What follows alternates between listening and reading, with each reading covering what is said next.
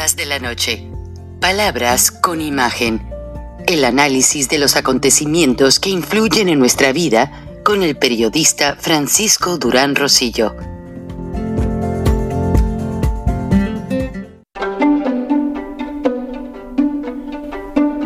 Frank Durán Rosillo eh, te saluda y los saluda a todos ustedes, su amiga María Celeste Raraz, para invitarlos a que se suscriban a mi canal de YouTube María Celeste Raraz, tal como mi nombre, donde les informo todas las semanas eh, sobre entrevistas que tienen un tema que ayuda a mejorarnos como personas y de paso son interesantes.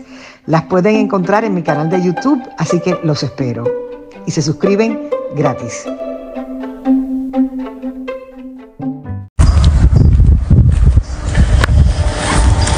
Estamos en el tramo 5 Sur, cerca de Guardianes.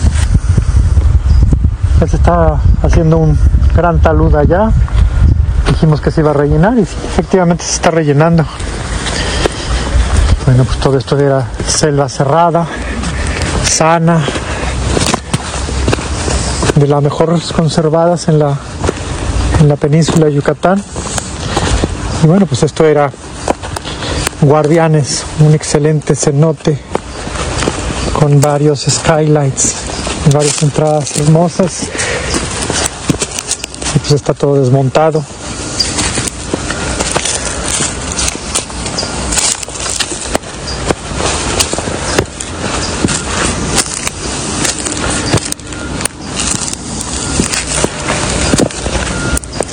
Tiraron árboles, palmeras. ¿En qué carajos les molestaba? Nada. Por el puro poder de destrozar. Porque pueden. Por eso lo hicieron. Falta de respeto. Así de somera es la el suelo cárstico de la península Quintana Roo.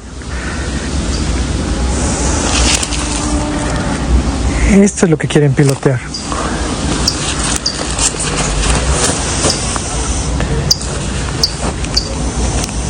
Esto no es cuidar la naturaleza.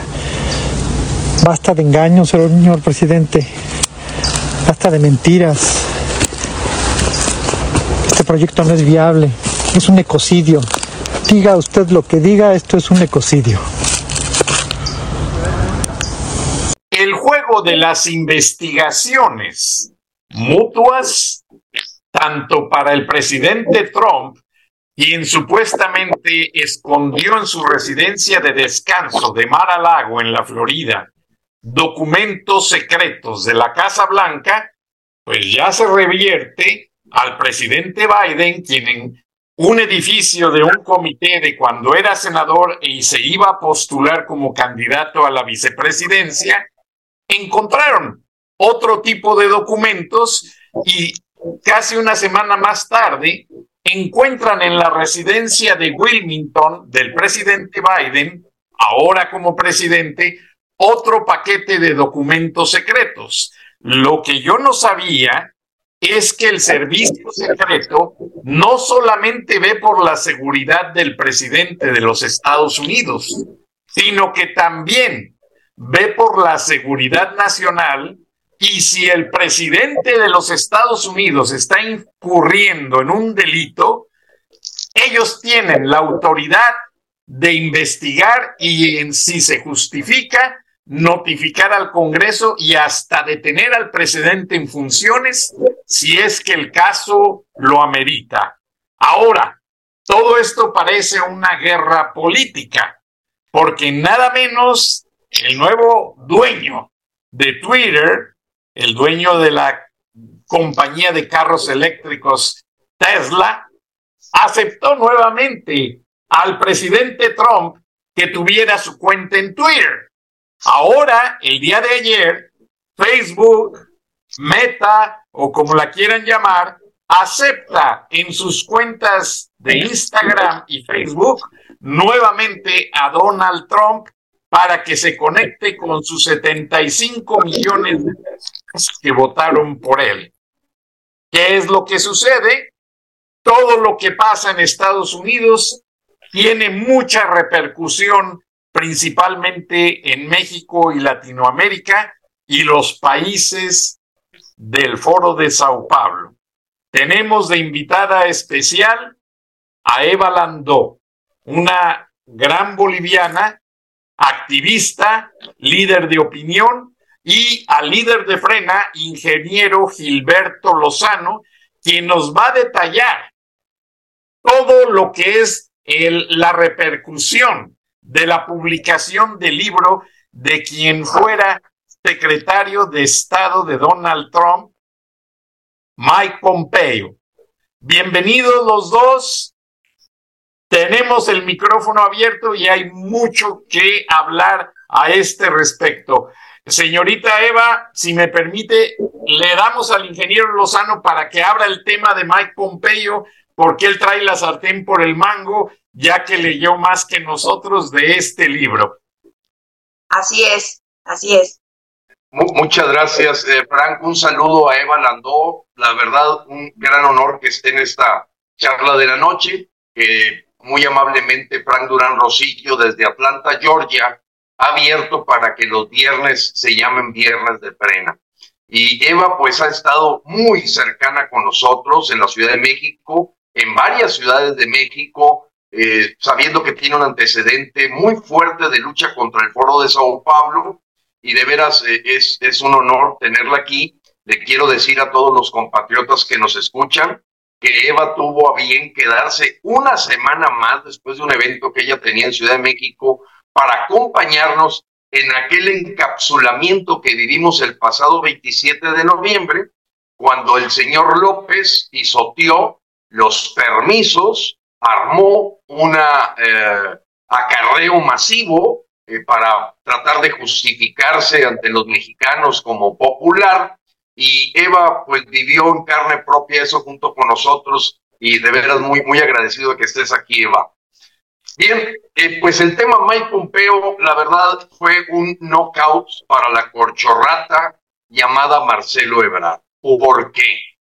Porque en el libro No se das una pulgada, luchando por una América que ama, así le llamó a su libro Mike Pompeo, le debemos decir a los mexicanos que Mike Pompeo fue el equivalente al canciller, al ministro de Relaciones eh, Internacionales, Relaciones Exteriores, o conocido como secretario de Estado en el gobierno de Trump.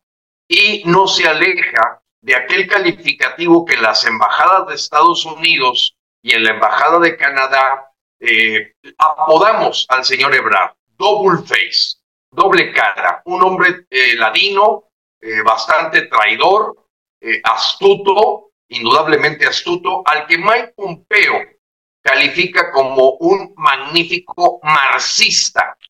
Así lo dice. Su libro, No se das una pulgada, pone el calificativo de que definitivamente el señor Ebrard juega para la agenda del Foro de Sao Paulo, juega para la Agenda 2030 y es manifiesta su relación con este eje rojo, eh, pues ya formado en Latinoamérica y que tiene nexos con Irán, China y Rusia. Y me refiero pues a estos triángulos eh, que se forman en, en Latinoamérica con Bolivia, Nicaragua, Venezuela, indudablemente Cuba. Y Argentina que se va sumando igual que Colombia con Petro, con Boric, Chile. Bien, pues el caso es que él eh, abrió completamente la conducta que tiene un señor como Ebrard. Efectivamente, le doblaron los brazos a México, ya lo había dicho Trump en su libro, que nunca se, se, hubiese imaginado tener una persona a la que pudiera doblegar tan fácilmente. Eh, vaya, refiriéndose al señor López Obrador en la negociación de tercer país seguro, cosa que se ha ocultado en México y ahora entendemos por qué. ¿Qué significa tercer país seguro? Que ante la migración centroamericana, latinoamericana, que pasa por México y los mismos mexicanos que buscan ingresar ilegalmente a Estados Unidos, llaman a México un país de refugiados. O sea, mientras se hace el proceso legal para recibir asilo político, refugio, los migrantes que en la frontera han intentado cruzar el río Bravo de manera ilegal, Bueno, pues a esas peticiones, Mike Pompeo y Donald Trump dejan asentado, y en este libro es muy claro, que le dicen a Marcelo Ebrard, no, usted va a detener en México a esos migrantes hasta que lleven su proceso completo de legalización. Aunque su país de origen pueda ser el mismo México, Nicaragua, Honduras, Bolivia, Venezuela, usted los mantiene, usted los cuida y esa es la, responsabilidad que le dieron a Ebrard. Ebrard dobla las manos, las dobla. Sin embargo, ahí es donde está el secreto del asunto. Dice, necesito engañar a los mexicanos. Les pido por favor a usted, señor Pompeo, que no mencionen que ya está acordado que México sea un país, tercer país seguro, un traspatio, eh, un campo de refugiados. No lo digan, por favor, porque nosotros tenemos que mantener la imagen dentro de México. Mike Pompeo en su libro asienta que le contesta, pues, por nosotros no hay problema. Mientras resolvamos el problema, hagan ustedes lo que quieran en México. Y efectivamente, en México se mintió, en México se ocultó, en México era a todas luces muy claro lo que estaba ocurriendo con todos los migrantes. Digo, cuando ves esos cinturones completos de migrantes viviendo bajo puentes o en algunas casas de refugio, en las zonas de Matamoros, de Nuevo Laredo, Reynosa, eh, Juárez, Chihuahua, Tijuana, etcétera, pues te das cuenta que algo ocurrió, porque son cientos de miles de cubanos, haitianos, bolivianos, hondureños y también mexicanos que conviven en tanto logran un permiso eh, para ser asilados en, los Estados Unidos. Bueno, eso pinta de cuerpo entero a esta corchorrata o candidato destapado eh, como una corcholata, así le llamó López, eh, entre su gente, Marcelo Ebrard, doble cara Ebrard, un hombre que ha acabado con los consulados, que le mandó, y ahí nos podrá platicar Eva más profundamente lo que significó para el pueblo boliviano, que Marcelo Ebrard, con la aprobación de López, hayan mandado un avión de la Fuerza Aérea a rescatar a Evo Morales, como después lo hicieron con la familia de Pedro Castillo, o como vemos abrazando a Nicolás Maduro, poniéndole alfombra roja, roja a Díaz Canel. Y bueno, esa es la historia de una playa de, de cuatreros, de narcotraficantes, de criminales que hoy se llaman Foro de Sao Pablo, y que no son más que un grupo de bandidos que por la vía electoral han llegado al poder. Ebrard ha acabado con los consulados de México en todo el mundo, ha vuelto a estas entidades que deben de ayudar a nuestros conacionales que están fuera del territorio, pero les cobra por todo, es una caja chica de su campaña y la verdad es que ha sido una vergüenza mundial, el peor canciller que ha tenido México en su historia. La doctrina Estrada, que había sido establecida como la mística de la Cancillería mexicana, exponía el que nosotros no nos metemos en la soberanía de los demás países. Sin embargo, eso ha quedado completamente por el piso, toda vez que en Perú el propio gobierno peruano, a quien intentó dar un autogolpe de Estado disolviendo la Asamblea, Pedro Castillo, pues dijo con toda claridad que por favor no se metiera sus nariz, no la metiera en Perú, pero lo mismo les dijeron en Colombia. ¿A quiénes? A Marcelo Doble Cara Ebrard y al señor López, que están clonados, aunque con sus diferencias, pero Mike Pompeo hoy le da un knockout y creo que lo que sigue es que Marcelo Ebrard, ante este perjurio que cometió ante los mexicanos, presente su renuncia inmediata y se vaya de nuevo a exilar en Francia como lo hizo cuando tuvo el gran saqueo de la línea dorada. ¿Qué nos diría Seba, de esto que fue una afrenta al pueblo boliviano de haber mandado un avión de la Fuerza Aérea donde recibe de abrazo y beso Marcelo Ebrard a Evo Morales? Bueno, mi, mi, querido Gilberto, Fran, un saludo muy grande, muchísimas gracias por la invitación y creo que yo cada vez que me, me, tengo que poner frente al público mexicano, lo primero que debo hacer porque así nos han criado las personas que nos crían bien, es pedir disculpas por semejante, eh, por semejante sinvergüenzura, eh, que si bien, em, digamos, que si bien eh, tuvo la amabilidad, así entre comillas, del el pueblo de México no el pueblo de México, sino más bien el presidente, de recibir al dictador fraudulento y narcopedófilo Evo Morales, eh, no deja de ser una sinvergüenzura de parte eh, de los bolivianos, en este caso Evo Morales, llegar y sentirse tan relajado, ¿no? 14 eh, guardaespaldas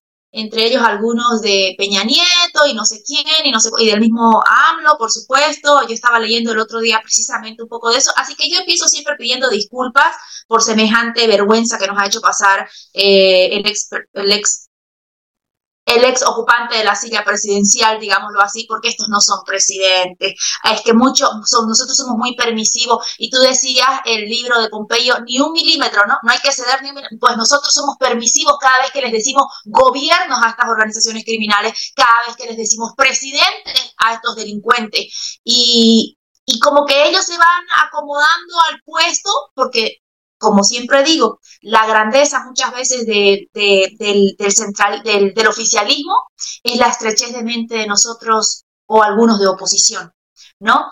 Nosotros tenemos que cortarle las alas a esta gente, creo. Eh, pues em, empezando por eso, eh, pues eh, lo vimos repetirse con Pedro Castillo, como lo dijiste. El pueblo del Perú no está tampoco contento con esto.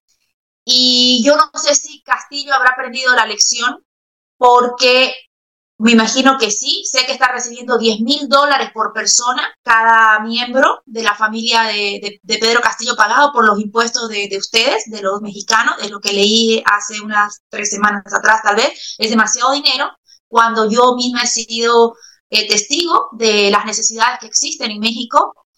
Eh, pero, pero eh, esperemos, no sé, no sé si, si se aguantarán, porque el pecado o el delito que cometió Evo Morales fue seguir hablando de las políticas y tratando de hacer violencia, provocando violencia desde el suelo mexicano en contra de los bolivianos, ¿no? Bloqueen las carreteras, no dejen que llegue el oxígeno. En eso de que no llegaba el oxígeno por la trancadera de carreteras, muere la mismísima Esther Morales, hermana de Evo Morales, por falta de oxígeno.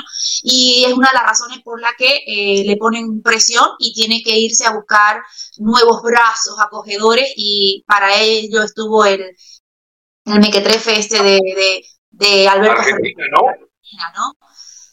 Pero bueno, la historia se repite con Castillo. Esperemos que hubiera aprendido la lección de que no debe seguir inmiscuyéndose en las políticas eh, eh, o, provocando al pueblo que se siga levantando, cometiendo delitos desde México eh, para el Perú. Sin embargo, tiene una, un aliado muy importante, Pedro Castillo, se llama Evo Morales, vamos a repetirlo, quien está incluso promoviendo la independencia de Puno, eh, donde ha llevado milicias, que ellos le llaman movimientos sociales, pero son milicias y son armados. Se han encontrado cantidades de municiones que han metido a, al Perú precisamente eh, para una guerra, parecería, que es lo que están tratando de, provocar. Y hoy día se habla ya, una persona en Bolivia, uno de estos afines al dictador Evo Morales, ya habla de la independencia de El Chapare, que es una región medianamente pequeña en el centro de Bolivia, que es donde está el centro y el corazón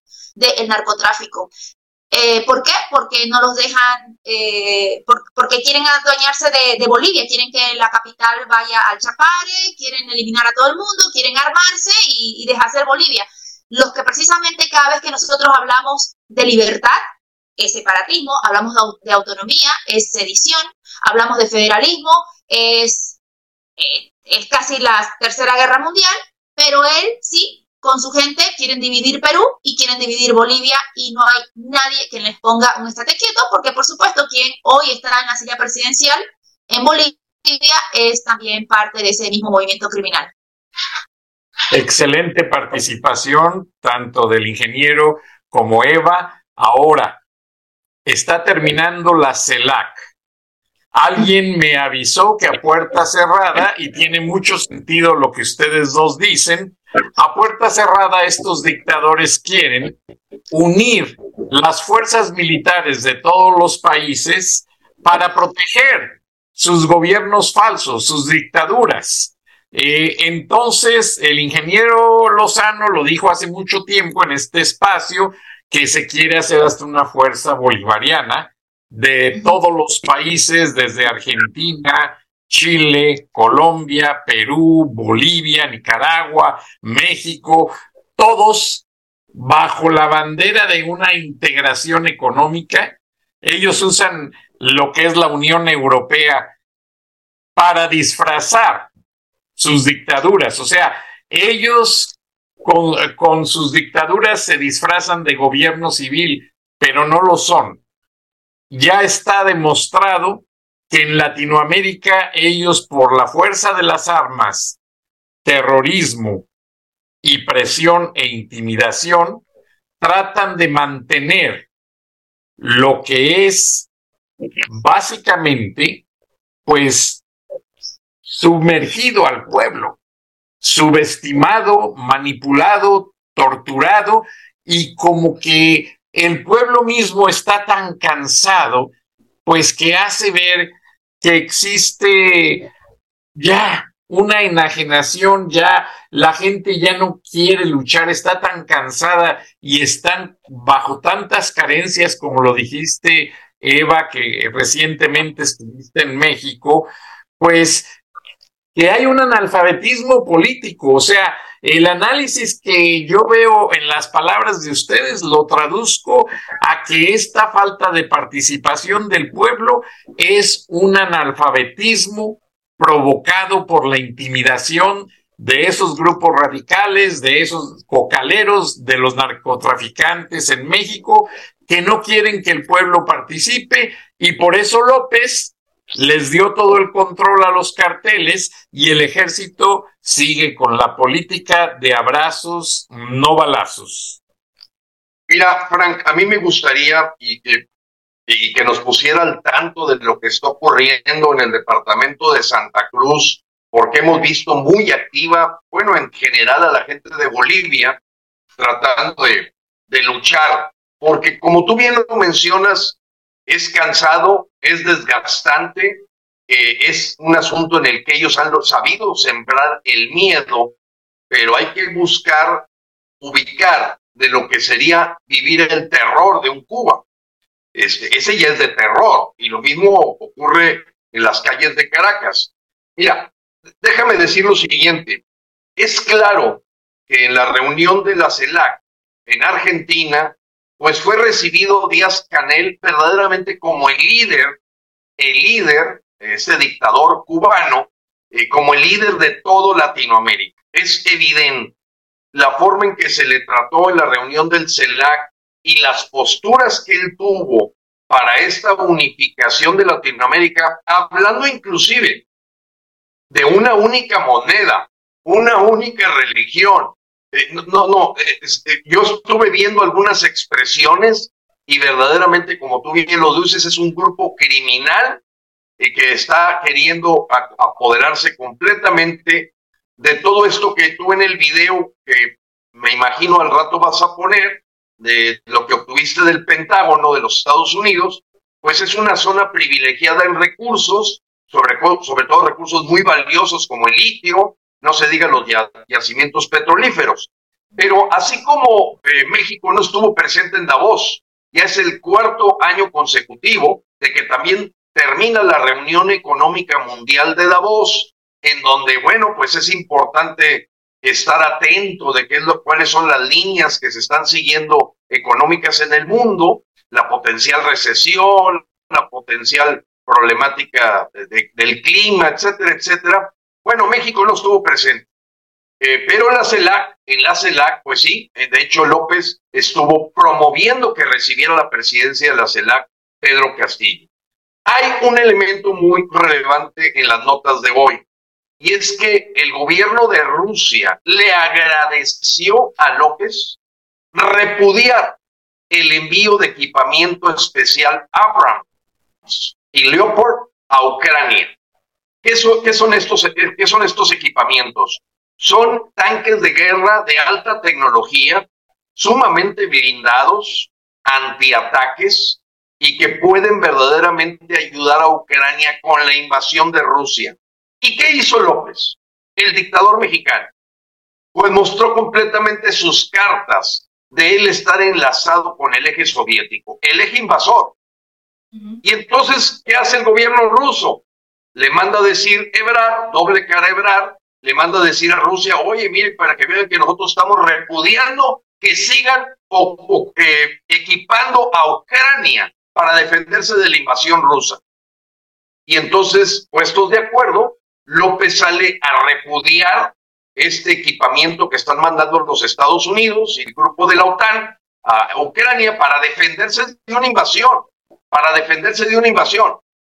Entonces, ahorita no puede haber nadie en México y en Latinoamérica de que Rusia tiene un interés total en acabar para ellos con los Estados Unidos, utilizando como carne de cañón a Latinoamérica.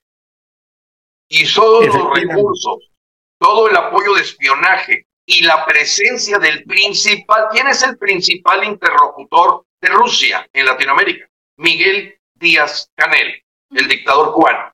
Él es el principal, junto con Raúl Castro, siguen estando metidos ahí eh, el señor hermano de Fidel Castro. Pero es ya muy claro, o sea, se enseñaron ya todas las piezas del rompecabezas y habrá que ver la gente de los Estados Unidos cómo reacciona a esto. Claro, nosotros no podemos poner nuestra esperanza en qué van a hacer los Estados Unidos que van a cuidar sus intereses y a lo mejor nos llevan entre los pies ambos bandos y quedamos a dos juegos. Y por ello, el pueblo de Bolivia se está levantando.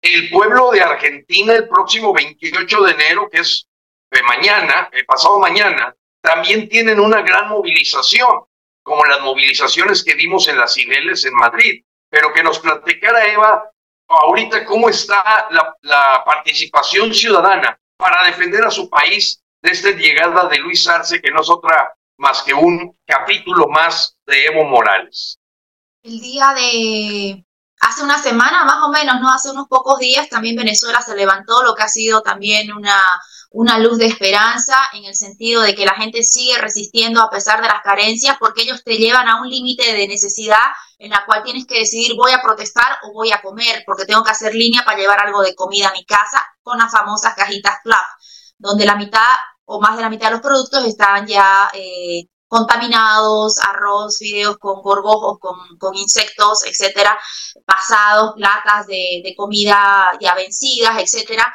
Eh, eh, pero a pesar de esas carencias, hemos visto que se levantaron y creo de que eso es, debería ser un, un acto ejemplificante para el resto de, la, de las poblaciones que todavía tienen un poco más de libertades y no están haciendo lo suficiente para salir a protestar.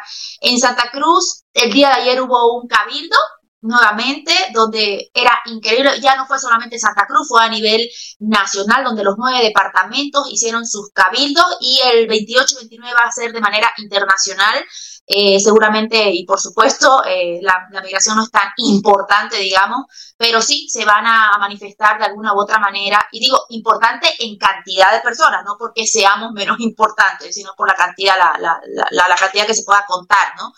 Eh, creo que es importante eso, seguir manifestándose. Yo, como te dije, la primera vez que, que estuvimos y que me invitaste a tu programa, Gilberto, uno cuando va a, esto, a estos cabildos, si bien es una manera de, protesta pacífica, uno debe tomarlo como una fiesta, pero es que uno, uno no va a festejar. Pues yo cada vez que hay una manifestación como esta, yo festejo porque quiere decir que todavía tenemos ese pequeño oxígeno para expresarnos, o sea que gozamos de cierto nivel de libertad que no lo puede hacer Cuba, porque ya has visto que son más de 1.500 personas y a pesar de eso siguen saliendo desde el 11 de julio del 2021, no han parado de salir en Cuba los jóvenes. Hay muchachos de 15, 14, 16 años con 20 años, 15 años de sentencia. Eh, y creo que ese tipo de cosas también son los que le dicen a los bolivianos, a los cruceños, sobre todo, caramba, si esta gente con paredón de fusilamientos que tienen como experiencia de sus abuelos, de sus padres, algunos, eh, y con todo eso, no puede ser que nosotros seamos cobardes y no salgamos cuando todavía tenemos esta posibilidad. Por eso yo digo que es una fiesta, porque lo que hacemos es de alguna manera disfrutar todavía de ese derecho fundamental que es la libertad de expresión, que es algo que yo vi en México, que lamentablemente ese, derecho a expresarse fue reprimido. Y tú no nombraste algo que a mí me dejó, la verdad que, wow, te pincharon, te poncharon las llantas del camión donde iba a ver, eh, o la traca, no sé cómo dicen ustedes, donde ibas a hablar, donde te ibas a presentar, eh, o sea, el, escenario ambulante, pues digámoslo así, con ruedas, pincharon las llantas para que no pudieras llegar o no pueda llegar este camión a destino y poder hacer uso de esa libertad que tienes, que es de expresarte. Terrible, ¿no? Terrible. Eh, Santa Cruz es un pueblo que, si bien siempre que lo ibas a ver las imágenes seguramente el día de ayer, la gente baila, la gente canta, porque es la manera en que tenemos de expresarnos. Y les molesta tanto al centralismo, a, ese, a esa Bolivia comunista, le molesta tanto, Gilberto, querido Frank, que nos han criticado. Eso no son protestas con banda, con música, con comida, eso no son protestas, es que nosotros no sabemos protestar de otra manera. Más que, más que, más que así. Acuérdense en el Brasil hace años cuando eh, eh, los zambódromos, como se le dicen, creo, algo así, donde se baila samba, se manifestaron bailando samba, bailando y caminando en samba, porque cada quien tiene una manera de, manifestarse diferente. Y la de estos comunistas bolivianos nos criticaban que decían que no, que protesta es con sangre, es con matanza, es con, con esas cosas que ellos están acostumbrados por sus usos y costumbres, que por ejemplo matan perros para simular, por ejemplo,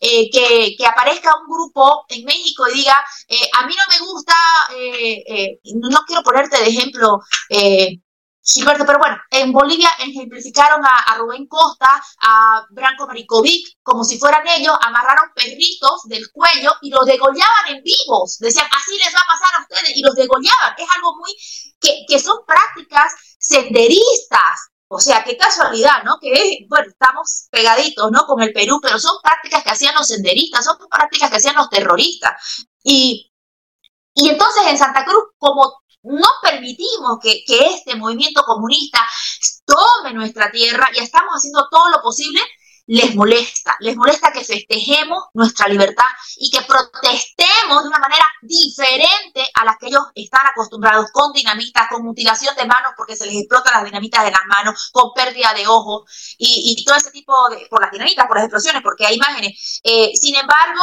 es triste ver que eh, en Santa Cruz, a pesar de ser casos aislados, digámoslo así, que es muy frecuente, sí se ven y el día de ayer también fue un momento para recordar a los caídos de Santa Cruz precisamente por estas hordas, por esta violencia que, provocan estos que se quieren eh, adueñar de, del mundo financiados con el terrorismo, con el narcotráfico y con la corrupción, porque es de eso lo que viven, es de eso lo que viven. En Bolivia se produce el narcotráfico, en Bolivia los hijos del Chapo Guzmán iban a aprender a hacer pilotaje, eh, en Bolivia eh, caen los capos mm, grandísimos, todo el gobierno, el gobierno, esa organización criminal que ha tomado el gobierno a través de la dictadura electoralista, vamos a llamarlo así, ¿no? Porque eso es lo que son, se convierten en, regímenes dictatoriales a través de las urnas, utilizando algo que debería ser sagrado, transparente, mm, inmaculado, pero no, no, ellos eh, violan todos los derechos, todos y cada uno de los derechos, incluso los derechos electorales, para poder elegir libremente a su, a su gobernador, ¿no? O a, o a la persona que quieren, con la que quieren ser representados. Entonces, Santa Cruz nuevamente el día de ayer se paró, se puso de pie, Luis Fernando Camacho, que está preso y que hoy día, esto va a ser primicia para ustedes, Fernando Camacho encontró una cámara adentro de la, de la, de, la cárcel donde lo tienen, del dormitorio donde lo tienen. Una cámara. Ajá. ¿No? Entonces viola su derecho no solamente los derechos humanos como los tenemos todos, que es el derecho a la privacidad, sino que también derechos de personas que están privadas de su libertad. Eso es el político y es muy penado. Impresionante para, para estar espiando completamente qué nexos tiene, con quién platica, qué comenta. Es impresionante. No, es muy interesante esta primicia. Y sí, nos dábamos cuenta que había sido gente capturada simplemente por mandar mensajes de WhatsApp en Santa Cruz. Por ahí mandamos un video, Eva, en el boletín de Prena, y a mí me llamó poderosamente la atención porque una señora estaba tratando de defender a su familia, porque lo único que había hecho era mandar un mensaje de WhatsApp para estas reuniones de cabildo. ¿Es así, Eva? Sí, es así. Eh, lo que, ¿Qué es lo que pasa? Eh, y yo lo hablé en, en, las conferencias que ustedes me, me, dieron la oportunidad de poder comunicarme con la gente de Frena y con la gente de México. Yo les decía, eh, por ejemplo, aquí en Estados Unidos existe la segunda enmienda que es la aportación de armas, que no es para salir a matar a la gente, es para decirle al gobierno o a una tiranía, o a un gobierno que se convierte en tiranía, ah, ah, con nosotros nos juegan, porque ¿saben qué? Aquí hay de esto, ¿no? Hay armas que nos vamos a defender en, eh, eh, en contra de, nos vamos a defender de, las tiranías que quieran imponer. Bueno, en Bolivia, en México me imagino que también están prohibidas el uso y portación de armas, no sé en México, pero en Bolivia ya no puedes tener armas, a no ser que seas eh, cazador y tengas los permisos suficientes, estés inscrito en el club casi pesca, etcétera, etcétera, etcétera. Pero ¿qué es lo que pasa? Estas son las armas. Estas son las armas a que ellos le tienen miedo, porque estas armas, estos dispositivos, son los que han evidenciado los crímenes de lesa humanidad que ellos cometen, los fraudes, cuando cada quien le saca fotos a las urnas a sus, y ven y pueden demostrar internacionalmente los actos de fraudes que cometen, eh, se pueden demostrar las atrocidades que hace la policía en contra de la población, obviamente ordenadas por la dictadura de Luis Arce Catacora antes de Evo Morales. Eh, con los, estos son armas para ellos. La verdad es un arma la verdad es lo que, lo que lo, los que los ataja de llegar a donde ellos quisieran realmente, que es de verdad apoderarse de cada uno de los pobladores. Le tienen terror a las armas y por lo tanto ahora mismo incluso uno puede mandar, hoy día me mandaron unos mensajes de un grupo que siempre va a haber alguien que va a escribir algo un poco más eh, duro o más fuerte o, a veces uno dice, miércoles, me dan ganas de matarte. Digamos, uno hasta el marido le dice, y no tiene ni idea, ni idea de pensar. Uno dice, caramba, basta de hacer esto. O a los hijos, cuando llegues aquí te voy a colgar del pescuezo y te voy a reventar, ¿no? ¿Qué tal que le digas eso a tu hijo? Porque, porque estás, porque, porque por último tienes el derecho, pero no quiere decir que lo vayas a hacer. Pues eso, eso, digo, un mensaje como eso puede ser sacado de contexto y son grupos donde están personas y, y, hablan de cosas mucho más leves de lo que estoy diciendo, pero esta gente está desgraciada, Gilberto y Fran, que pueden sacar las cosas de contexto y complicar más la situación de activistas, del gobernador, de gente que trabaja en la gobernación de Santa Cruz, que es, es lo único de oposición que nos queda en Bolivia. Entonces hay que tener cuidado porque los infiltrados están en todos lados, que es algo que hacen excelente y volvamos a Rusia. ¿Qué es lo que hace algo excelente en Rusia? Entrenar a la gente para la infiltración. Ellos se infiltran en movimientos ciudadanos, en plataformas, en activismo, en los militares, en los medios de comunicación, en los medios, en los grupos de oposición. Hay que tener mucho cuidado. Hay chistes que ya no se pueden decir porque pueden ser utilizados en contra. Y como aquí nadie tiene el derecho de la presunción de inocencia, y mucho menos en México, luego de lo que tú y, y eso yo sé que tiene que tal vez no tiene nada que ver con lo que estamos hablando, pero en, en, en México la presunción de inocencia está totalmente tirada en el suelo cuando hay hombres, caballeros, que están presos simplemente porque alguien dijo que fue mal tocada o mal mirada o fue abusada sin que le hubieran hecho una prueba eh, de, de, de médica para comprobar que la mujer fue eh, dañada en su integridad, en su dignidad, y hay hombres pagando cárcel simplemente por un chisme, sin, sin derecho a la presunción de inocencia, a un justo proceso, sin nada. Entonces, hay que tener cuidado con esta dictadura. Si hay algo que está haciendo muy bien Rusia es entrenar gente. Luis Arce Catacora manda gente a Rusia para que las entrenen. La, hace un año tal vez tenían que mandar como a 19. Yo tenía hasta la lista de las personas que fueron enviadas y se las mandé a algunos congresistas de oposición eh, mandaron y luego tenían que mandar otros tantos, pero por cuestión de presupuesto no las mandaron y lo que hicieron fue mandar la gente de Venezuela que ya estaba entrenada en Rusia para hacer, eh, ya dar los cursos de infiltración adentro de lo que es eh, el país de, Bolivia, ¿no?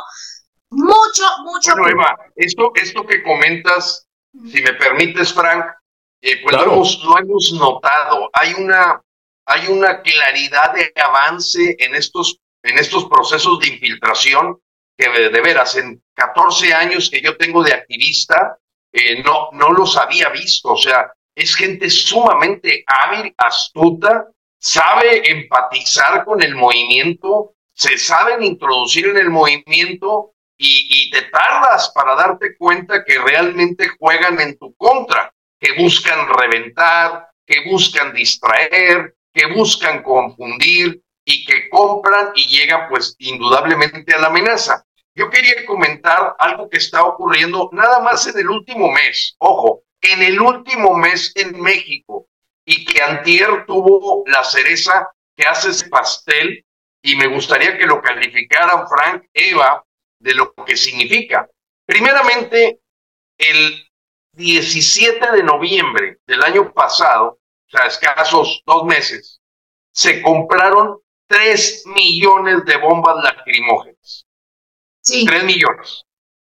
Número dos, el 12, el 22 de diciembre se genera una compra de 256 millones de pesos de lanzagranadas, de fusiles no letales de, caucho, para enviar bolas de caucho.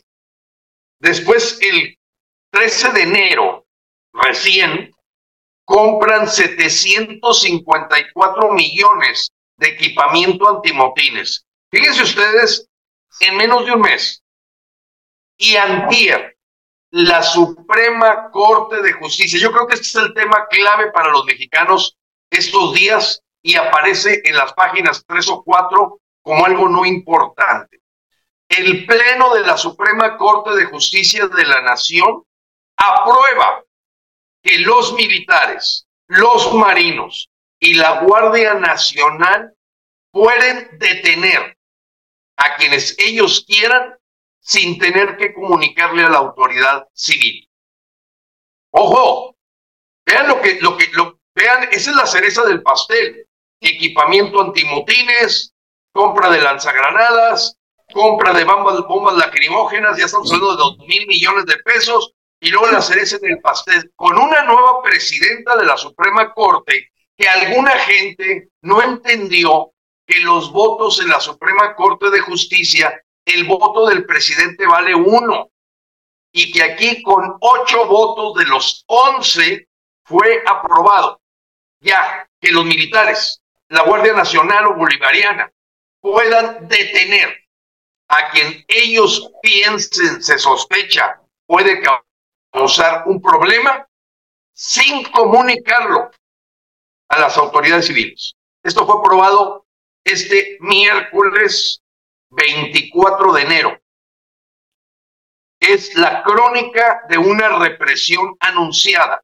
¿Qué están esperando ellos? ¿Qué escenarios han visto para comprar esa cantidad de dinero en lugar de meterle al mantenimiento del metro, que ahora más bien lo que hacen ante los problemas era, es victimizarse y meter seis mil militares en el transporte público de la Ciudad de México? y abrir una aerolínea nueva. Estamos hablando de una dictadura militar castrochavista, que es la crónica de una dictadura anunciada, que en este momento ya tiene la aprobación del Poder Judicial mexicano para poder hacer detenciones sin comunicación con los ministerios públicos o las autoridades civiles.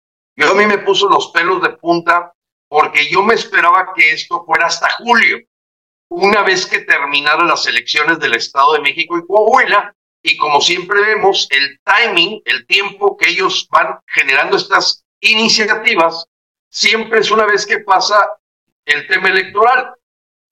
Sin embargo, con motivo de que nosotros este domingo vamos a llenar el zócalo capitalino para pedir la destitución de López Sí, este 29 de enero, días antes empiezan con bombo y platillo a asustar a la gente con estas presuntas detenciones. Es cierto que a lo mejor en julio entra la ley Mordaza y la ley Garrote, que ya no permite este, esta ventana, esta frescura de libertad de la que hablaba Eva. Pero a ver, ¿a qué, ¿a qué les huele ustedes esos cuatro eventos a la hora que unen los puntos en menos de 45 días? Terrorismo de Estado. Eva, adelante. Terrorismo de Estado, querido Frank, querido Gilberto, eso es lo que es eh, este tipo de, de mensajes. Eh, eh, yo, yo fui testigo nuevamente de cuando ustedes como FREN habían anunciado esa marcha que, en la que yo estuve presente, que ustedes me invitaron. Yo sabía desde hacía tiempo y luego resulta que López Obrador casualmente, mágicamente, también se le ocurrió hacerlo el mismo día, el mismo lugar, con diferencia de dos horas. Yo me infiltré en esa marcha de AMLO, no había una sola una sola bandera mexicana, una, o sea, no eran mexicanos los que habían ahí, no había gente que, que estaba patriota, que no, era gente eh, totalmente ya, eh, pues, a, ir a mostrar el apoyo que tiene el, presidente, no México, un presidente, un, un, un, un dictadorcillo ahí que está, eh, luego, hablando de, de, de, esto, de este terrorismo de Estado, yo cuando escuché aquí, eh, antes de, llegar a México, de que se había invertido mucho dinero en, las bombas lacrimógenas, lo primero que hice, señores, fue meter a mi maletita para irme a México dos máscaras antigas, eh, que es una tecnología israelí que se hace con botellas de, de gaseosa, de refresco, y las llevé y la gente puede decir lo que les dé la gana, porque incluso salieron los videos en vivo. Pueden decir, pero creo que es una responsabilidad mía llevar esto que a mí me ha funcionado, que funciona en Bolivia, que funciona en Santa Cruz cada vez que nos clasifican, y no porque lo estén haciendo, es porque uno también tiene que aprender a prevenirse. Uno no tiene eh, benditas o o, cuestiones de, medicina en tu casa porque todo el tiempo estás enfermo. Es por si te llega la enfermedad, tienes la manera de curarte, tienes la manera de, aliviarte y es exactamente lo que traté de hacer con el movimiento Frena. No les fui a decir eh, avancen o hagan cosas malas. Eh, y seguramente porque van a hacer cosas malas los van a gasificar. No, es porque yo escuché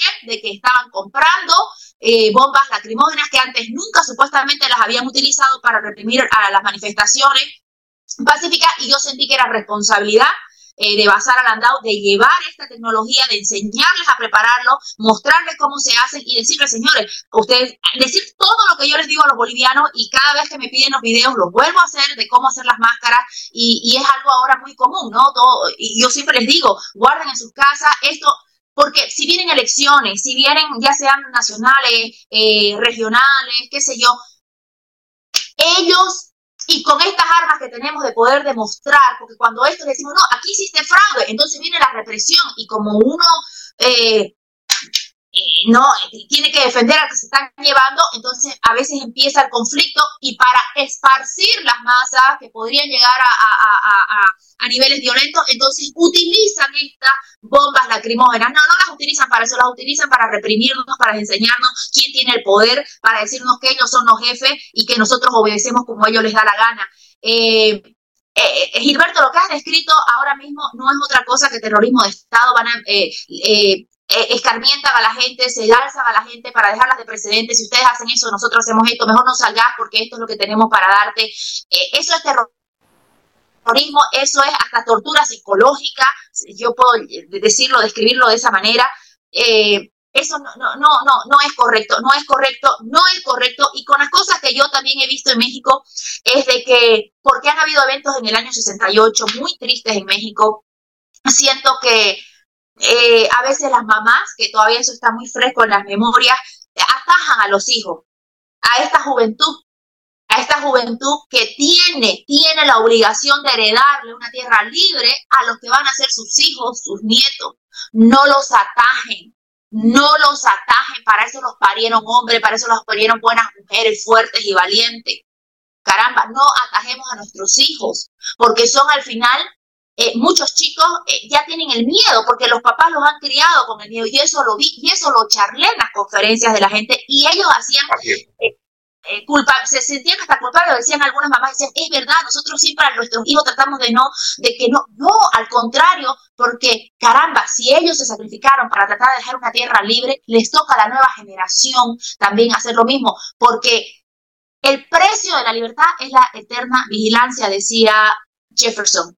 Entonces, lamentablemente, generación tras generación tiene que ser vigilante, celoso de cualquier espacio de libertad que tengan y pelearlo a como dé lugar, aparte que es un mandato de Dios, es un derecho fundamental, nacemos libres y tenemos que morir libres, señores, y, somos bastante creyentes y todos sabemos que hay que defender ese legado de Dios, que no es de un hombre, es de Dios, tenemos que defenderlo a la altura que corresponde, que es a ese nivel de Dios, ¿no? Que para mí todo. Así es, Eva, y nosotros hemos dicho Dios con nosotros y nos blindamos a la hora que somos una gran multitud. Eso no hay duda. Y por eso este domingo 29 de enero, eh, pues estamos verdaderamente incentivando el que la gente no se deje atemorizar, que es parte de la estrategia del gobierno para disuadirnos, como también otro elemento muy importante que le adelanté hace dos días a Frank, de utilizar a la oposición, porque eso ya es muy claro en México, la supuesta oposición política ahora nos quiere distraer con ir a defender el voto. A ver, el voto viene hasta junio de este año y hasta junio del 2024. Nadie puede entender cómo ahorita los partidos políticos de oposición están llamando cuatro días antes de que se dé nuestra marcha. Fíjense ustedes, ¿eh? O sea, nuestra marcha es este domingo. Bueno, el pasado 24 de enero, cinco días antes, aparece un político de nombre Guadalupe Acosta Naranjo, que toda su vida ha vivido del PRD, exdiputado, exsenador, junto con otros políticos de los supuestos partidos de oposición, llamando a defender el voto, creando un evento para defender el voto, no molestar al dictador, distraer completamente la atención de los ciudadanos en otra cosa. Yo no digo y no le faltamos el respeto, vamos a, participar en todo lo que, lo que tengamos que participar. Pero nos llamó poderosamente la atención que hoy tenemos una oposición que primero se rindió y no fue a la revocación de mandato. Ha perdido 16 gobernaturas de 21. Relanzan de nuevo el buscar un candidato presidencial cuando ya llevan meses los, los candidatos de la oposición. Mismo fenómeno que en Venezuela, que ya el Guaidó se dobló, ya Polo López se logró, se, lo, se vendió, Capriles se vendió y ya no hay nadie. Aquí la oposición le llama un eh, buen paisano tuyo, Carlos Sánchez Berzaín, le llama oposición funcional. Yo le llamo oposición simulada. Lo mismo para efectos prácticos. Funcional significa que le funciona bien a la dictadura, le viene a modo. En mi caso yo digo simulada porque engañan a los ciudadanos haciendo creer que hay una lucha de oposición a la que el mismo López alimenta. O sea, el dictador juega con eso. Sí, ya chole con esto. Oye, que no defiendan el voto. Ya chole con esto. Y da la impresión, porque eso sí sale en los periódicos. Miren, se van a sorprender.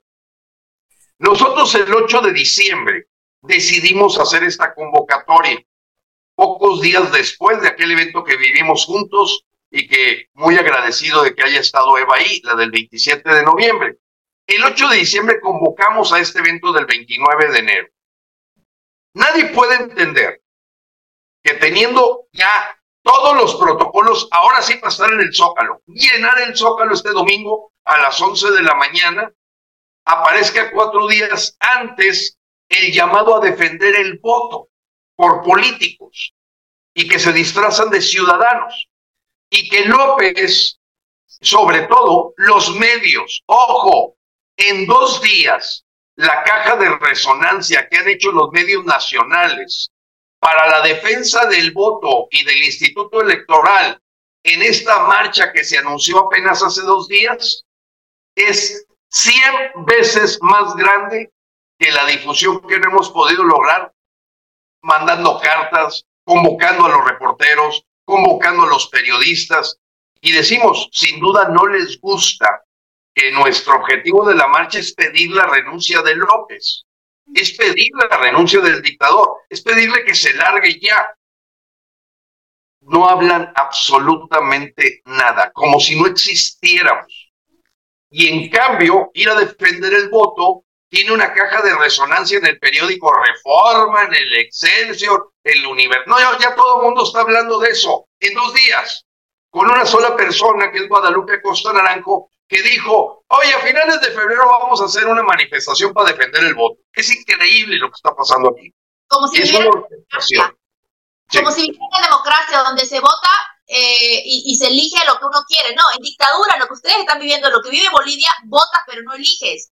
O sea, gana quien cuenta los votos, pero no, para ellos no. Te voy a contar algo, eh, Gilberto. Eh, yo no, yo no, la verdad que a veces uno debe reservarse ciertas cosas porque hay un pueblo, yo estoy lejos y hay un pueblo que sufre como Bolivia, como mi tierra, Santa Cruz, pero, pero hay que ser también críticos y, y no quiero aguarlo. Eh, eh, absolutamente en nada, ni quiero que se desilusionen ninguna persona de México de lo que pasa en Santa Cruz, pero es bueno también decir las cosas eh, y, estoy yo aquí con eso, ¿no? Que uno se tiene que tragar tantas cosas. El día de ayer en ese cabildo donde habían, no saben, eh, cuando ya hacen así, la gente aparece y ellos están muy confiados en eso, ¿no? ¿Por qué? Porque la gente siempre responde, Gilberto, siempre está ahí donde se los llame, los lastiman, los engañan, los traicionan y está ese pueblo queriendo seguir dándolo absolutamente todo. Ayer se habla y se hacen seis propuestas de Santa Cruz o seis resoluciones y, por ejemplo,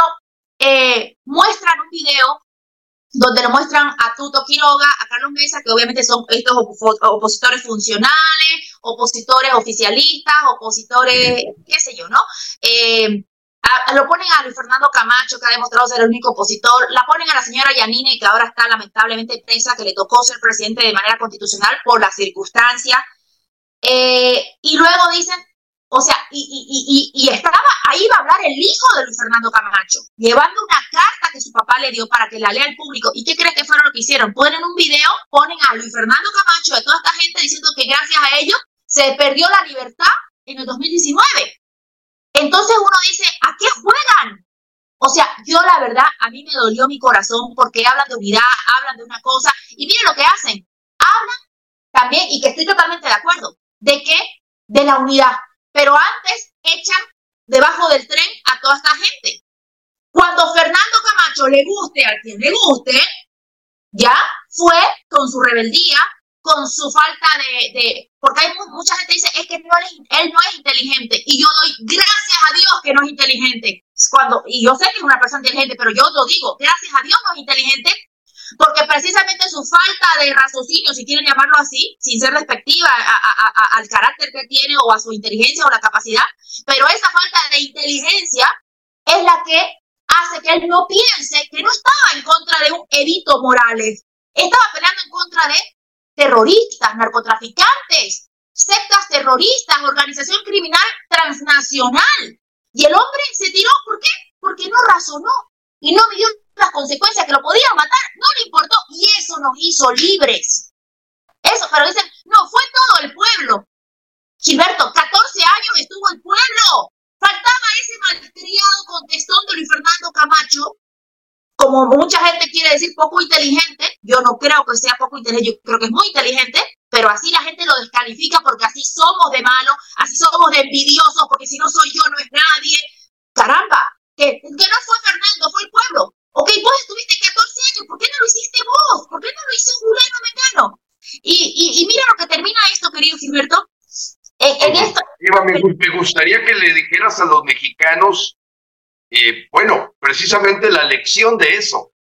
Mira, mira, Gilberto, ¿qué es lo que pasa? Que el día de ayer hablan de la unidad, entonces dicen esto, y volviendo al, tema que tú estás tocando, eh, que fue por eso que se me vino todo esto a la mente, Dicen, pero vamos a crear un partido único para vencer a Luis Arce Catacora en 2025 y nadie habló de la auditoría del padrón electoral.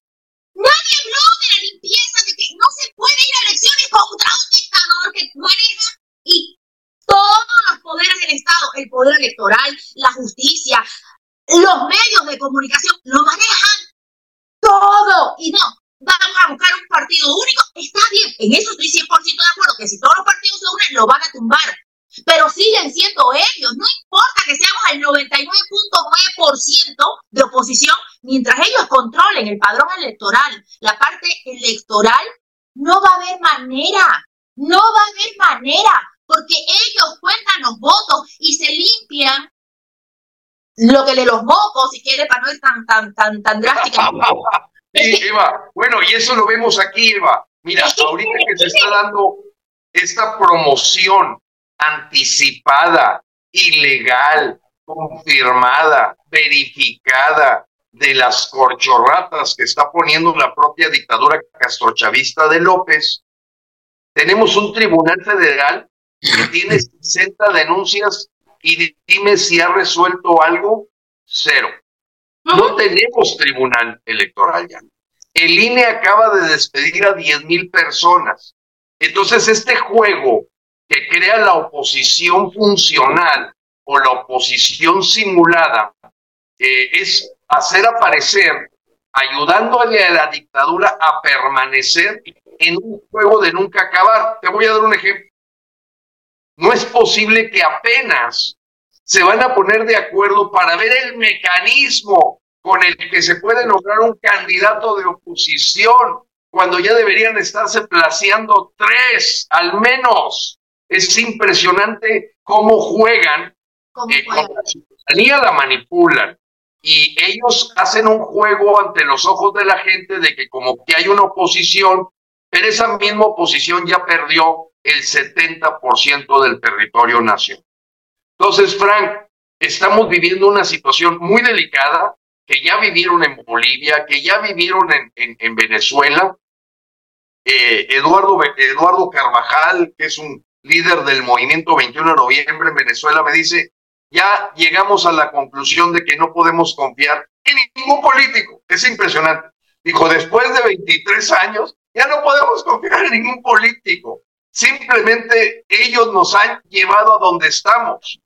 Y hoy tenemos que hacer verdaderamente un esfuerzo por encontrar liderazgos ciudadanos en combinación con los tenientes coroneles para abajo del ejército bolivariano que está totalmente enojado por lo que está pasando en su país. A lo mejor los altos viven de maravilla, pero para abajo la tropa, la tropa patriótica verdaderamente dicen, oye, no es posible lo que está pasando en nuestro país. Tan rico que es, quiere decir que algo está muy mal y está empezando a haber un levantamiento de estos, eh, eh, eh, estos movimientos que tú mencionas de estos días, es el movimiento 21 de noviembre, que está empezando a despertar, pero con una renuncia, como dijo también Daniel Lara, un periodista venezolano. Renuncio a creer que haya políticos de oposición. Renuncio a creer que el gobierno sea un gobierno de políticos cuando es de criminales. Y ya sabiendo de esas dos renuncias, ahora sí, actuar en consecuencia. Pero ya no voy a creer que estoy peleando contra una organización política.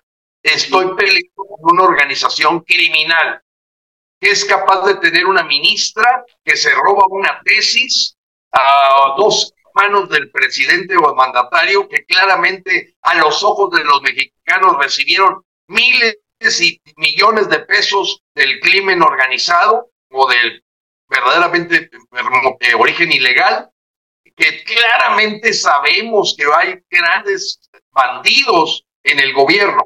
Entonces, eh, Daniel Lara, este periodista argentino que finalmente renuncia en, forma explícita, lo dice en Santander, España, eh, comentando porque él está exiliado en, en Alemania, dice, renuncio a creer que estoy peleando contra una organización política. Tengo que pensar que estoy peleando contra una organización criminal. Y segundo, renuncio a pensar que hay políticos reales de oposición, porque todos los que tienen esa carrera política llevan 20, 25 años ahí y son parte del problema, no son la solución. Ahora sí, ciudadanos, o nos organizamos o van a pasar años como ha pasado en Cuba. Y eso eh, Ingeniero Eva, los interrumpo. A mí me gusta ver las cosas desde afuera como si fuera un simple espectador mi punto de vista, la clase política en toda América Latina es la efervescencia de una clase parasitaria que se reproduce como una bacteria lo más rápido posible, porque es un medio de vida tan interesante poder hablar estupideces y no tener que trabajar. Oye, ¿en qué lugar del mundo puedes hacerte millonario de la noche a la mañana sin tener que trabajar y solo tener que intimidar? Eso es lo que está pasando en toda Latinoamérica en pocas palabras. Por esa razón, no hay oposición. O sea, los que se dicen llamarse la oposición se ponen esa camiseta, pero son los mismos parásitos que han venido por generaciones. Una bacteria. O sea, México desde el río Bravo, pasando por Nicaragua, Perú, Colombia, Ecuador, Venezuela, Argentina, Chile, y sigue creciendo la enfermedad, porque a nadie le gusta trabajar. Ahora, eso desde el punto de vista biológico. Hay quienes llaman en Estados Unidos, los columnistas, les llaman kingmakers, hacedores de reyes. Y eso viene desde que la humanidad existe, desde que las monarquías se crearon, hubo alguien que estuvo asesorando a la gente diciéndole, hey, necesitamos hacerte monarca con tu esposa, darte imagen, darte autoridad y construirte un reino, porque si no, no podemos cobrar impuestos, no podemos hacer nada. ¿Qué pasa? La hija de uno de los papas españoles, que también fue rey, Lucrecia Borgia, ella fue muy condenada por actos de prostitución, etcétera, etcétera. Pero fue la única que empatizó con el pueblo y fue la que creó el sistema Montepío, que conocemos como Monte de Piedad o las casas de empeño, porque ella quería ayudar a la gente y ella sabía que la gente del pueblo no tenía manera de sobrevivir si no empeñaba alguna pertenencia para poder comer. Y esos hacedores de reyes se opusieron de manera tajante a que Lucrecia Borgia completara ese proceso de crear casas de empeño dentro de un reino que los papados o sea, los, los papas también establecieron prácticamente reinos. La humanidad completa, por muchos, muchas décadas, fuimos parte de ese reino de los papas.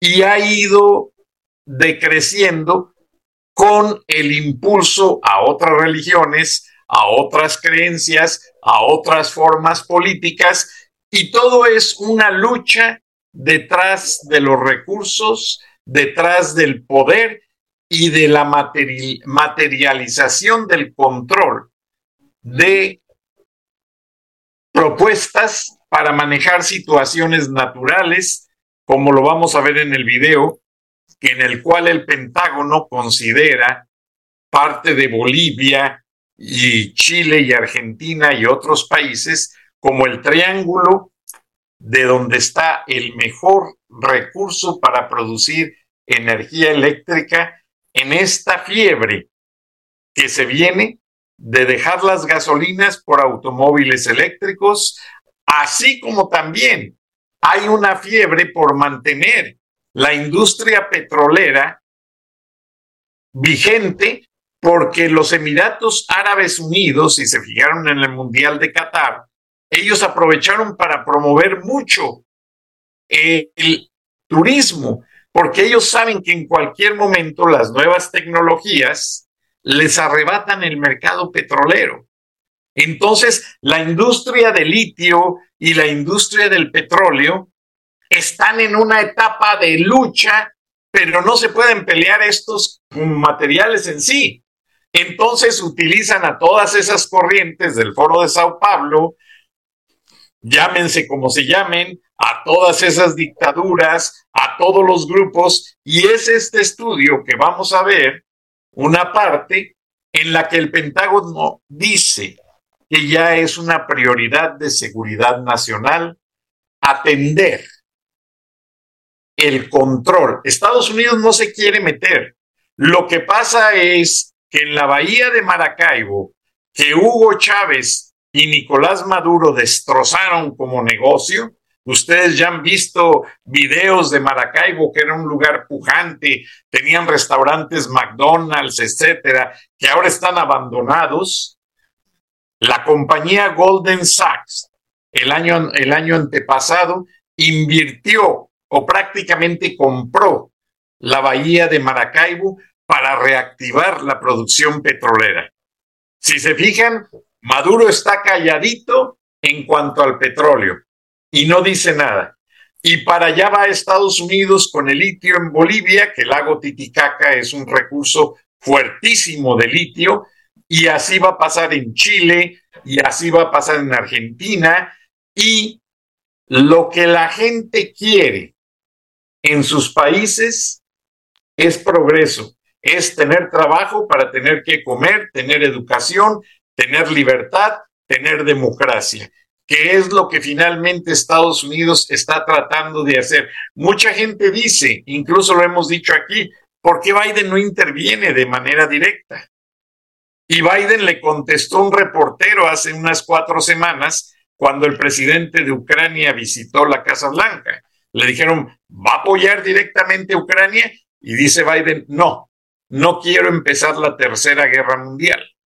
Ahora Vladimir Putin, con esta declaración que el ingeniero Lozano manejó acerca de que López está dándole mucho apoyo a Putin y esto y lo otro, lo que acaba de mencionar, pues es obvio.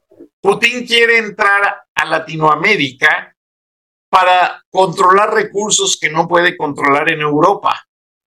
Entonces, quiere apropiarse de estos gobiernos ignorantes que ustedes han desflorado para burlarse de ellos. Pero siempre hay un kingmaker detrás, siempre hay una persona inteligente detrás de estos personajes, un hacedor de reyes, que es el que le dice a Putin, mira, el litio de Bolivia es lo que nos conviene. Y si lo tomamos, Estados Unidos se paraliza en su industria eléctrica.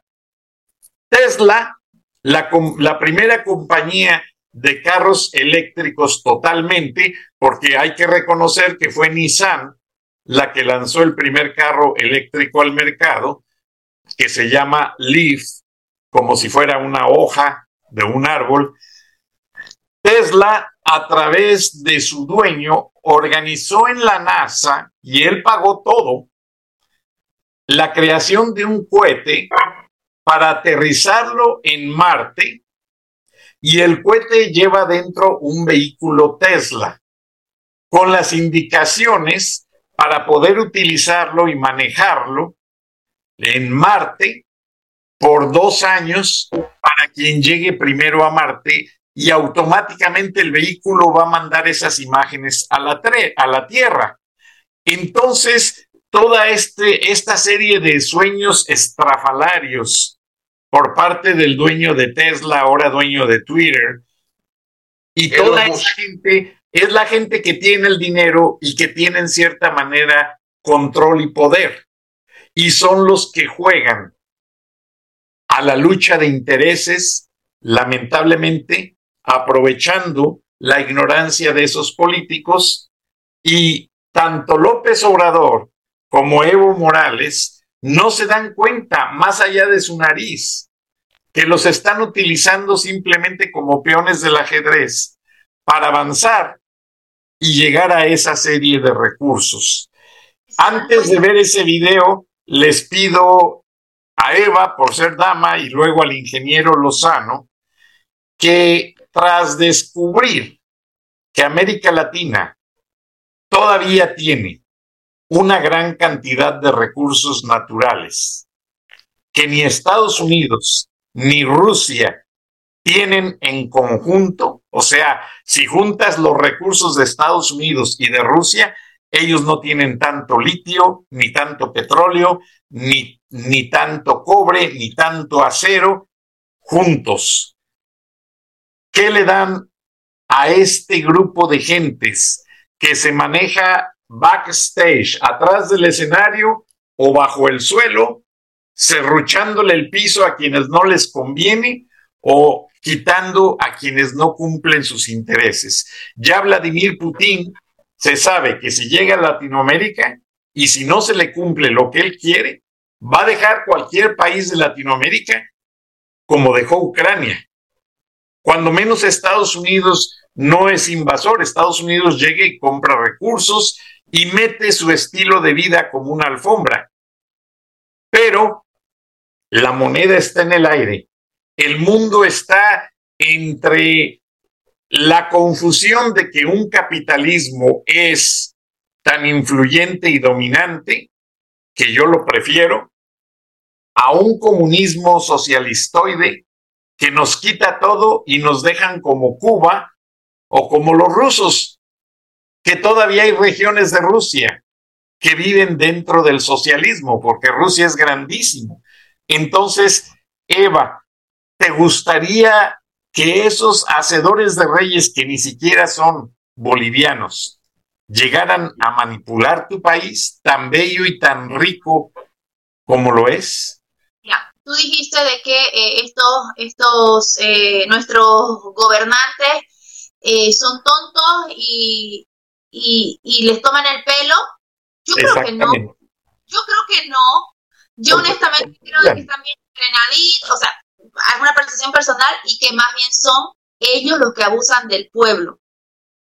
No los están abusando a ellos, ellos utilizan y abusan al pueblo porque al final tienen ganancias y aquí el que, el que, el que gana es eh, el, más astuto, el que pierde es el pueblo. Yo pienso, no pienso. Y por otro lado también hablabas de, los hacedores de, reyes, el, el... El micrófono, Eva, ¿se te apagó el micrófono? Se te apagó el micrófono. Disculpa. Eh, mira, te doy la razón completamente. Sí, abusan del pueblo. Ahora, cuando decías del, Kingmaker, Ajá. Eh, ¿sabes qué me hace reflexionar esto? ¿Será que tenemos nosotros los seres humanos miedo a la libertad? ¿Que necesitamos un rey que nos diga qué hacer? Realmente nos meten tanto miedo a la vida, a, sobrevivir por nosotros mismos, que ya le tenemos miedo a la libertad y necesitamos ese padrino, necesitamos ese, ese caudillo, necesitamos ese rey, porque nos da miedo enfrentar nosotros mismos, nos da miedo enfrentarnos a la vida. Lo hicieron con el, con el bicho, con este del bicho del, del Partido Comunista Chino. Nos metieron tanto miedo que nos dijeron, solo nosotros podemos cuidarlo, solo nosotros podemos protegerlo, solo nosotros a través de esto vamos a, vamos a hacer que no se, no se vayan antes de tiempo, ¿no? A que no se mueran. O sea, buscamos esa gallina que nos abrace con sus alas y nos olvidamos de que a veces la libertad es muchísimo más, no, no a veces, siempre la libertad va a ser más importante que la seguridad. Pero a veces preferimos seguridad antes que libertad.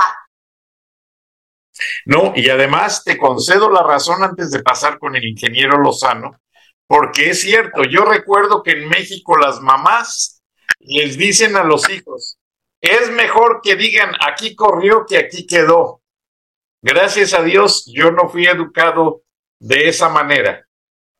Pero en México existe mucho, Eva, y tienes mucha razón, muy respetada tu opinión, pero nos meten un miedo que recuerden que William Shakespeare dijo que el miedo es comparado con la ignorancia. Sí. Que nos hace confundir en la oscuridad de la noche fácilmente a un arbusto con un monstruo. Entonces, miedo es el equivalente a ignorancia, porque no sabemos qué hay detrás de todo eso y hay unos kingmakers, unos hacedores de reyes, que diseñan guerras, diseñan destrucción y mortandad, que solo se queda en la mentalidad de los jóvenes y ya no quieren ir.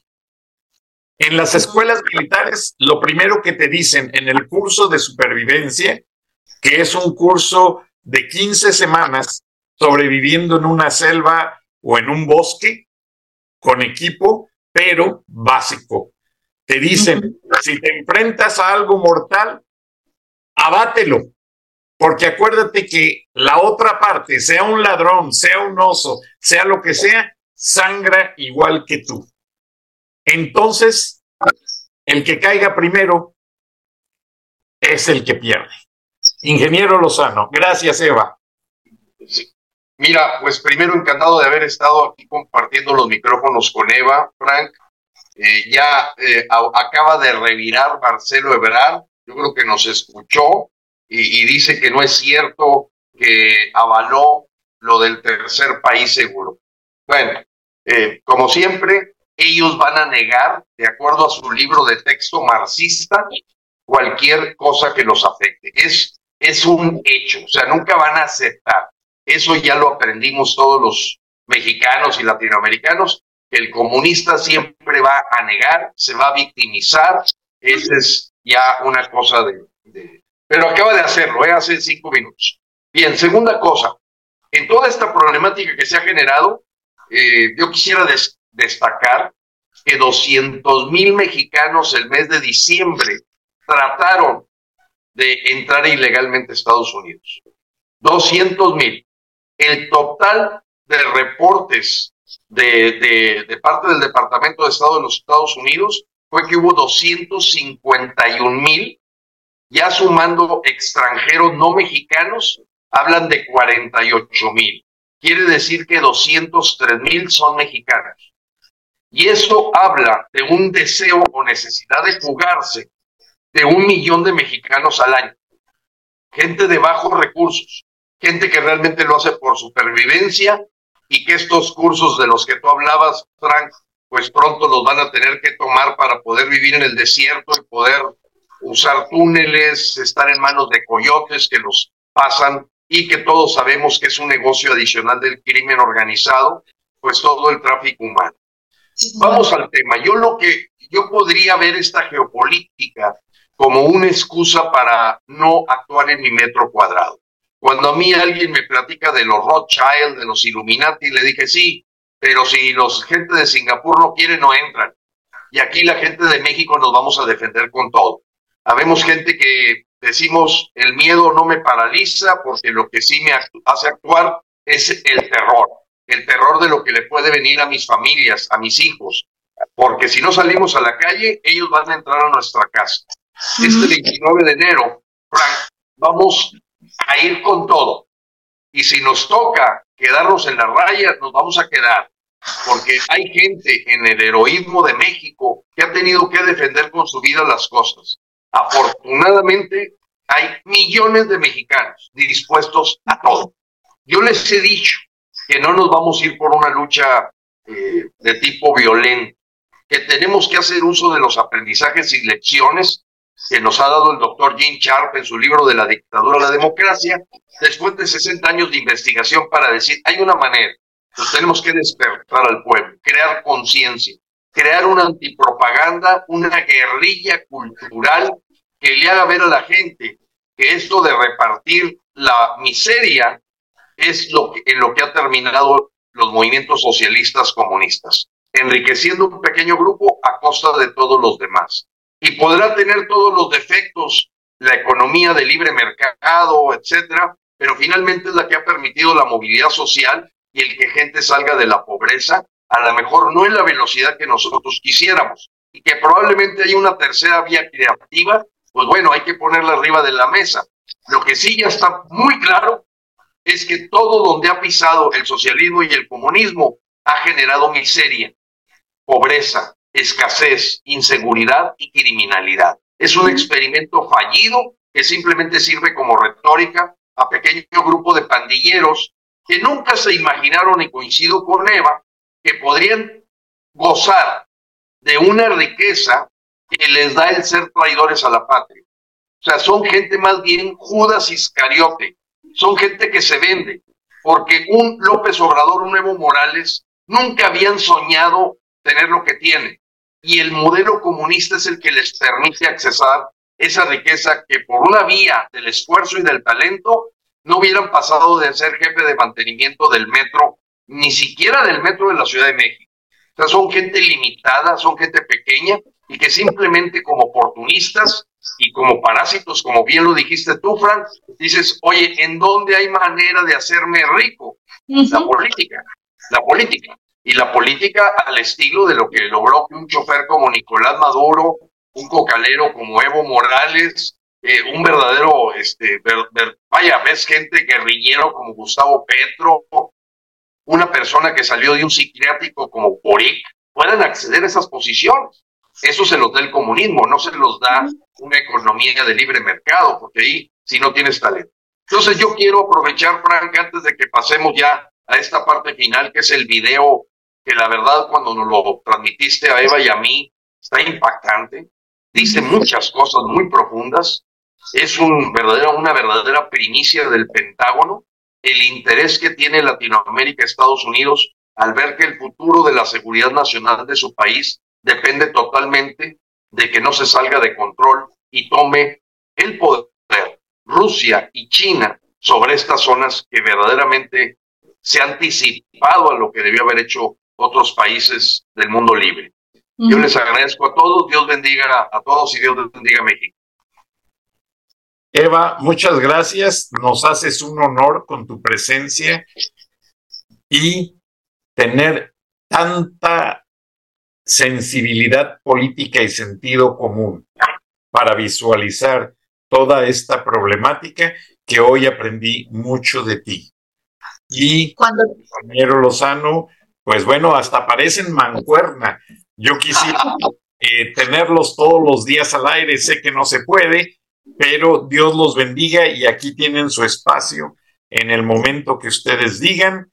Y el viernes, la lucha democrática por la justicia y la libertad, basada en libertad de expresión. Veamos el video y nos despedimos con ello. Gracias, Dios los bendiga. Hasta entonces. If I talk to uh, my number two um, adversary in the region, Russia, I mean, I've got uh, of course, the countries uh, Cuba, Venezuela, and Nicaragua with uh, Russia relationships. But why this region matters with all of its rich resources and rare earth elements.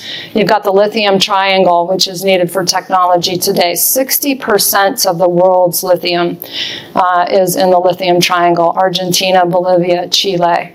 You just have the largest oil reserves, light sweet crude, discovered off of Guyana over a year ago. Um, you have uh, Venezuela's resources as well with, uh, with oil uh, copper, gold. Um, we have the Amazon, uh, lungs of the world. We have the 31% of the world's fresh water in this region, too. Um, I mean, it's just off the charts. We have a lot to do. This region matters.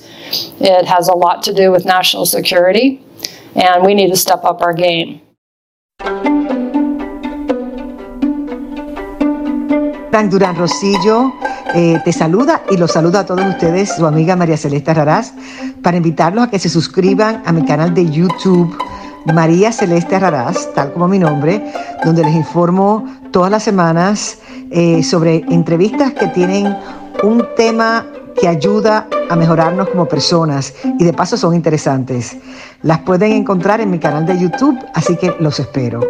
Y se suscriben gratis.